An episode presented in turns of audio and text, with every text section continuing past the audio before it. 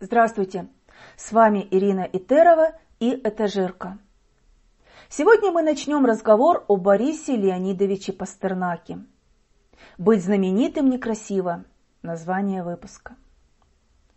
Правление литературного фонда СССР извещает о смерти писателя, члена Литфонда Бориса Леонидовича Пастернака, последовавшей 30 мая сего года на 71 году жизни после тяжелой и продолжительной болезни и выражает соболезнования семье покойного. Это единственное появившееся в газетах, вернее в одной литературной газете, сообщение о смерти Бориса Леонидовича Пастернака. Разобрали венки на веники. На полчасика погрустнели. Как гордимся мы, современники, что он умер в своей постели. И терзали Шопена лабухи, и торжественно шло прощание. Он не мылил петли в елабуге и с ума не сходил в сучане. Даже киевские письменники на поминки его поспели. Как гордимся мы, современники, что он умер в своей постели.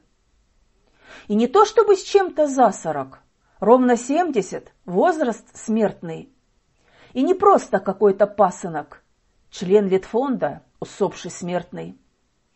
Ах, осыпались лапы елочьи, отзвенели его метели.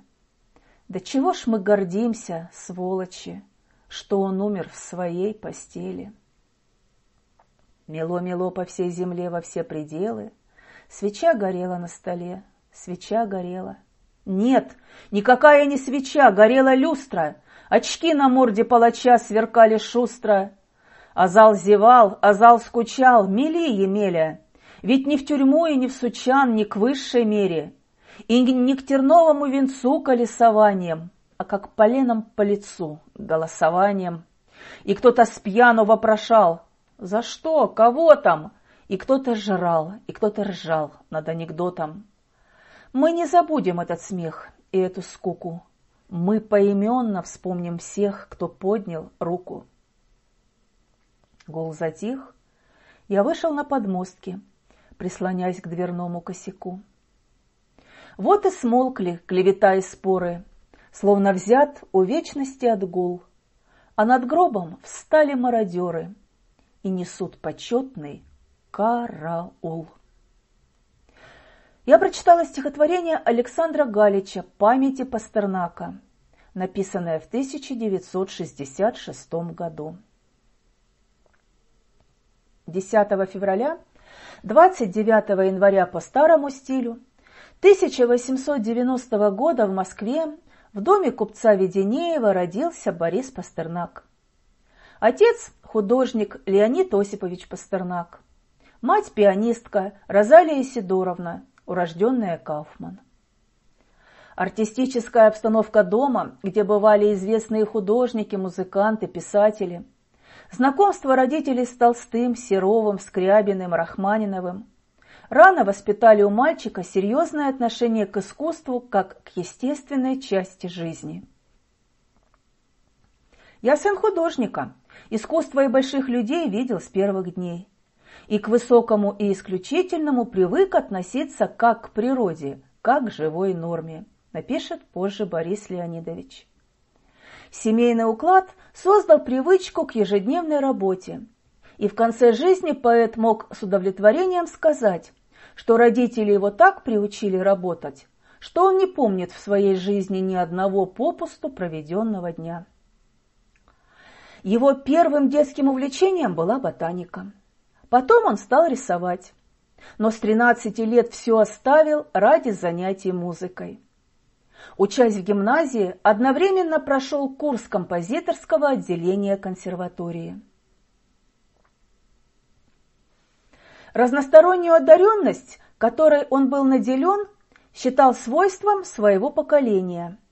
Определял ее как одаренность общехудожественную, распространенного типа – с перевесом живописных и музыкальных начал. Среди сохранившихся записей по университетским предметам встречаются наброски стихов и прозы. Наиболее ранние из них относятся к зиме 1909-1910 года. Почти четыре года Пастернак сомневался в себе и скрывал свои литературные опыты от окружающих. А летом 1912 года дальнейшее сопротивление оказалось невозможным. Большинство написанного им до революции по разным причинам утеряно. Изданные за эти годы два сборника стихотворений не привлекли внимания публики. Известность пришла к Пастернаку в 1922 году, после появления в печати книги стихотворений «Сестра моя жизнь» и повести «Детство Люверс». В годы революции Пастернак, воодушевленный историческими переменами и полный надежд на обновление жизни, пытается понять время, соединиться с ним, что отразилось в его исторических поэмах, посвященных событиям Первой русской революции, 905 год и лейтенант Шмидт. Когда родители и сестры поэта вскоре после революции навсегда покинули советскую Россию, они уехали в уверенности, что, как не раз и раньше бывало, они поживут какое-то время за границей, отдохнут, подлечатся и вернутся, набравшись новых сил, напишет брат Бориса Леонидовича. Сам Пастернак остался на родине. После смерти Владимира Маяковского в 1930 году власти пытались активно выдвинуть Пастернака на роль первого официального поэта – ожидая от него в качестве благодарности прямого служения существующему режиму.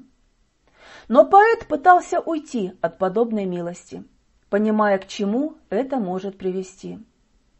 Он не собирался вступать в конфликт со своей эпохой, но стремился отстоять свою творческую свободу, избежать идеологического давления. В августе 1934 года состоялся первый съезд советских писателей.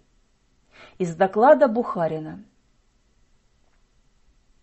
Борис Пастернак является поэтом наиболее удаленным от злого дня, понимаемой даже в очень широком смысле. Это поэт-песнопевец старой интеллигенции, ставшей интеллигенцией советской. Торгашества буржуазного мира были ему глубоко противны. И он откололся, ушел от мира, замкнулся в перламутровую раковину индивидуальных переживаний. Стараясь быть дальше от официальных литературных событий, Пастернак поселяется на даче в подмосковном писательском поселке Переделкине, где ведет затворнический образ жизни – это был период творческого кризиса поэта, когда он вынужден был переводами зарабатывать на жизнь. «Все сломалось во мне, я ушел в переводы», – напишет Пастернак. Блестящее знание нескольких западноевропейских языков позволяет поэту обратиться к вершинным произведениям мировой литературы. И здесь переводческой деятельности Пастернак достигает невиданных творческих побед – Высшим достижением на этом поприще до сих пор считаются переводы Пастернаком шекспировского «Гамлета» и трагедии Гёте «Фауст». А потом начнется Великая Отечественная война. И поэт вместе со всем народом переживает события сурового времени. В сентябре 1943 года в составе писательской бригады Пастернак едет на Брянский фронт из его обращения к бойцам. Бойцы Третьей армии. В течение двух недель мы, несколько писателей, находились в ваших дивизиях и участвовали в ваших маршах. Как веками учил здравый смысл и повторял товарищ Сталин, дело правого должно рано или поздно взять верх. Это время пришло. Правда восторжествовала. Еще рано говорить о бегстве врага, но ряды его дрогнули. Тесните его без сожаления, и да пребудет с вами навеки ваша исконная удача и слава. Наши мысли и тревоги всегда с вами. Вы наша гордость, мы вами любуемся. А потом настал долгожданный День Победы. 9 мая 1945 года Борис Леонидович напишет такие строки. «Все нынешней весной особое, живее воробьев шумиха, я даже выразить не пробую, как на душе светло и тихо. Иначе думается, пишется, и громкою октавой в хоре земной могучий голос слышится освобожденных территорий. Борис Пастернак писал не только стихи, но и прозу. В послевоенные годы он в течение десяти лет работал над романом «Доктор Живаго». Я начал писать большой роман в прозе. Собственно, это первая настоящая моя работа. Роман пока называется «Мальчики и девочки». Осенью 1946 года состоялись первые чтения глав романа «Доктор Живаго». Позже журнал «Новый мир» откажется печатать роман. Из письма редколлегии журнала писателю – Дух вашего романа – дух неприятия социалистической революции. Пафос вашего романа – пафос утверждения, что Октябрьская революция, гражданская война и связанные с ними последующие социальные перемены не принесли народу ничего, кроме страданий, а русскую интеллигенцию уничтожили или физически, или морально. Как люди, стоящие на позиции прямо противоположно вашей, мы, естественно, считаем, что о публикации вашего романа на страницах журнала «Новый мир» не может быть и речи. В ноябре 1957 года в Милане роман вышел. Вскоре его перевели на многие языки. В 1958 году Пастернаку присуждают Нобелевскую премию – за выдающиеся достижения в современной лирической поэзии и на традиционном поприще великой русской прозы. Далее обратите внимание на даты. Я не случайно их упоминаю, хочу, чтобы вы представили себе весь накал и всю напряженность момента. 24 октября Писатель шлет благодарственную телеграмму секретарю Шведской академии. Бесконечно благодарен, тронут, горд, удивлен, смущен. Пастернак. 25 октября в литературной газете печатается письмо редколлегии «Нового мира» под заголовком «Провокационная вылазка международной реакции». Из статьи Присуждение награды за художественно убогое, злобное, исполненное ненависти к социализму произведение – это враждебный политический акт, направленный против советского государства. 27 октября выходит постановление Президиума правления Союза писателей СССР, в котором предлагается лишить Бориса Пастернака звания советского писателя – и исключить его из числа Союза писателей СССР. Принято единогласно. 29 октября Пастернак вновь отправляет телеграмму секретарю Шведской академии с отказом от премии. В связи со значением, которое придает вашей награде то общество, к которому я принадлежу, я должен отказаться от присужденного мне незаслуженного отличия. Прошу вас не принять с обидой мой добровольный отказ. В феврале 1959 года в английской газете было напечатано стихотворение Пастернака «Нобелевская премия». Я пропал, как зверь в загоне. Где-то люди, воля, свет, а за мною шум погони. Мне наружу ходу нет. Темный лес и берег пруда, еле сваленное бревно. Путь отрезан отовсюду. Будь что будет, все равно. Что же сделал я за пакость? Я убийца и злодей? Я весь мир заставил плакать над красой земли моей. Но и так, почти у гроба, верю я, Придет пора. Силу подлости и злобы одолеет дух добра. После этого Пастернаку было предъявлено обвинение в измене Родины и запрещены встречи с иностранцами. После всех этих событий Борис Леонидович тяжело заболевает. Моя болезнь в полном разгаре. Я страшно ослаб. Отзывы сердца на любое ничтожное движение ужасно болезненны и мгновенны. Единственное, что доступно сравнительно без боли, это лежать плашмя на спине. Пока в силах человеческих было преодолевать эту боль, я ей сопротивлялся. Ради жизни, ради работы. Но потом это стало немыслимо, невозможно. 30 мая 1960 года Пастернак умирает на даче в Переделкине. Смерти нет, смерть не по нашей части. Смерти не будет потому, что прежнее прошло, а новое есть жизнь вечная. Это цитата из романа «Доктор Живаго». Вернитесь в начало выпуска и послушайте, пожалуйста, еще раз стихотворение Александра Галича «Памяти Пастернака».